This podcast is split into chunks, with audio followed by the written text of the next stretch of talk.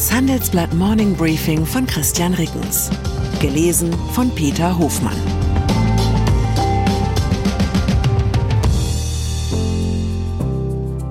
Guten Morgen allerseits. Heute ist Montag, der 5. Februar 2024. Und das sind unsere Themen. Montagsfieber, die wahren Gründe für den hohen Krankenstand. Neustart. Zelensky kündigt Umbau der ukrainischen Führungsspitze an. Kampfpreis Pariser für höhere SUV-Parkgebühren. Nach einer kurzen Unterbrechung geht es gleich weiter. Bleiben Sie dran.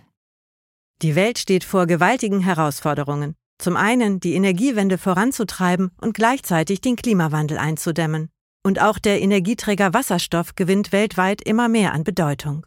Doch wie geht es weiter? Erfahren Sie mehr auf dem Handelsblatt Wasserstoffgipfel 2024 am 12. und 13. Juni in Essen. Infos unter handelsblatt-wasserstoffgipfel.de. Mit dem Vorteilscode Wasserstoff 2024 erhalten Sie einen Rabatt von 15% auf die Tickets. Gründe für den hohen Krankenstand. Wenn es um die Gründe für den derzeit auffällig hohen Krankenstand unter den Beschäftigten in Deutschland geht, dann ist der Eiertanz das bevorzugte Mittel der Kommunikation.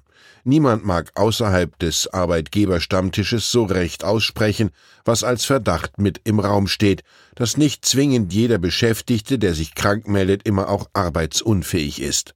Und dass die entspannte Lage am Arbeitsmarkt womöglich dazu beiträgt, dass sich weniger Menschen als früher aus Angst um ihren Job auch mal angeschlagen zur Arbeit schleppen. Nikolas Ziebart hat über das Thema Krankmeldung promoviert. Sie seien kein geeigneter Gradmesser für den tatsächlichen Krankheitsstand der Bevölkerung, sagt der Ökonom vom Zentrum für europäische Wirtschaftsforschung in Mannheim. Tatsächlich seien sie von vielen Faktoren abhängig, die nicht unmittelbar etwas mit Krankheiten zu tun hätten. Vieles deute darauf hin, dass deutsche Arbeitnehmer gesünder seien, als die Zahlen vermuten ließen. Neben der großzügigen deutschen Lohnfortzahlung und der guten Arbeitsmarktlage könnte auch die relativ neue Möglichkeit zur telefonischen Krankschreibung dazu geführt haben, dass die Hemmschwelle gesunken ist, im Zweifel einen Tag länger zu Hause zu bleiben. Im Ergebnis ist der durchschnittliche Krankenstand unter den gesetzlich Pflichtversicherten 2023 auf etwa 6 Prozent gestiegen. Vor fünf Jahren lag dieser Wert noch bei rund 4 Prozent. Krise bei US-Büroimmobilien. Neben der telefonischen Krankschreibung sind sie die andere dauerhafte Hinterlassenschaft der Corona-Pandemie. Hybride Arbeitsmodelle, bei denen Büroangestellte einen Teil ihrer Arbeitszeit von zu Hause aus arbeiten. Die Folge Unternehmen benötigen weniger Büroarbeitsplätze und verkleinern ihre angemieteten Flächen. In den USA schlägt dieser Trend bereits massiv auf den Immobilienmarkt durch. Im vierten Quartal standen in den USA so viele Büros leer wie noch nie zuvor. Das zeigen Daten von Moody's Analytics. Die Leerstandsquote liegt demnach bei fast 20 Prozent. Die großen Metropolen sind besonders betroffen. Das führt bereits dazu, dass mehrere Banken ihre Kredite an Besitzer und Entwickler von Gewerbeimmobilien im Wert berichtigen mussten. Auch die Deutsche Bank musste ihre Rückstellungen für ausfallgefährdete US-Immobilienkredite gegenüber dem Vorjahr auf 123 Millionen Euro vervierfachen, wie sie am Donnerstag bekannt gab. Es sei zu befürchten, dass die Ausfälle im ersten und im zweiten Quartal 2024 weiterhin höher sein werden, als wir es gerne hätten, sagte Finanzvorstand James von Moltke. Habeck will Unternehmenssteuern reformieren. Wirtschaftsminister Robert Habeck hat seinen Vorschlag bekräftigt, die Abschreibungsmöglichkeiten für Firmen für schnelle Investitionen zu verbessern. Steuerliche Begünstigungen seien sinnvoll, wenn ein Unternehmen beispielsweise neue Produktionsanlagen bauen, in Wasserstoff oder die Elektrifizierung von Prozessen investieren will. So könne man die Wertschöpfung und die Produktion im Land anreizen, sagte der Grünen-Politiker am Sonntag in der ARD-Sendung Karen Mioska. In der Welt am Sonntag hatte er zuvor bereits für Steuererleichterungen und Steueranreize für Investitionen plädiert. Die Frage sei, wie diese finanziert werden können. Mit heftig quietschenden Dollen rudert Habeck allerdings von seinem ursprünglichen Vorschlag zurück, die Investitionsförderung mit zusätzlichen Schulden in Form eines neuen Sondervermögens zu finanzieren. Es gehe nicht darum, einen konkreten Vorschlag durchzusetzen, sondern aus der Sprachlosigkeit zu kommen, sagte er nach deutlicher Kritik vom Koalitionspartner FDP. Steuersenkungen für Unternehmen finanziert mit neuen Schulden. Der grüne Habeck hätte sich damit in die ideologische Tradition der Reaganomics begeben und womöglich ganz neue Freunde gewonnen. Schaut man allerdings auf die Entwicklung der US-Staatsfinanzen unter Ronald Reagan, dann können wir froh sein, wenn Habecks Gesprächsanstoß genau das bleibt, der Anstoß für eine Debatte, in der hoffentlich schnell klar wird, dass Steuersenkungen vernünftig gegenfinanziert sein müssen. Zelensky will Führungsspitze umbauen. Seit Wochen kursieren die Gerüchte um eine Ablösung des ukrainischen Oberbefehlshabers Valeri Salushny. Nun hat der Präsident der Ukraine ihnen neue Nahrung gegeben.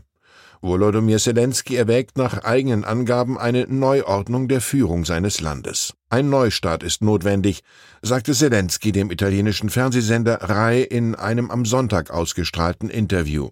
Es gehe ihm um eine Ablösung einer Reihe führender Repräsentanten des Staates, nicht nur im Militär. In der Vergangenheit hatte es wiederholt Differenzen zwischen Zelensky und Saluschny gegeben. Im November hatte der General erklärt, der Krieg sei in eine Pattsituation eingetreten und hatte damit eine Rüge des Präsidenten auf sich gezogen. In einem jüngst veröffentlichten Beitrag für den US-Fernsehsender CNN hatte Saluschny unter anderem kritisiert, wegen innerer Widerstände in der Ukraine habe man keine hinreichende Kampfkraft aufbauen können. Pariser für höhere SUV-Parkgebühren. Bei einer Bürgerbefragung in Paris hat sich eine Mehrheit für eine drastische Erhöhung der Parkgebühren für Geländewagen und andere übergroße Pkw ausgesprochen. Am Sonntag setzte sich damit der Plan der Stadtverwaltung durch, dass für diese Autos eine Stunde Parken im Zentrum 18 Euro statt üblicherweise 6 Euro kosten soll und in den Außenbezirken 12 Euro statt 4 Euro. Für sechs Stunden Parken im Zentrum werden gar 225 Euro statt bislang 75 Euro fällig. Nur knapp sechs Prozent der Pariser Einwohner beteiligten sich nach vorläufigem Endergebnis an der Abstimmung. Rund 55 Prozent stimmten für die Erhöhung der Parkgebühren, rund 45 Prozent dagegen. Den Sondertarif für SUV sollen ausschließlich Besucher bezahlen, Anwohner sollen ebenso ausgenommen werden wie Handwerker und Pflegedienste. Greifen soll der Tarif für Verbrenner und Hybridmodelle mit einem Gewicht ab 1,6 Tonnen und Elektromodelle ab 2 Tonnen Gewicht. Für private Parkhäuser gilt die Regelung nicht. Vom Übergewicht kommen wir zur Leichtigkeit. Mein Lieblingssatz des Wochenendes stammt von Galeria-Chef Olivier van der Bosche, der im Interview mit dem Spiegel gesagt hat, wenn wir ohne Mieten rechnen, sind alle 92 Filialen profitabel. Damit dürfte der Manager der insolventen Kaufhauskette nicht nur Millionen von deutschen Mietern aus dem Herzen sprechen, die regelmäßig gegen Ende des Monats in den Dispo rutschen und ohne Miete auch wesentlich besser über die Runden kämen.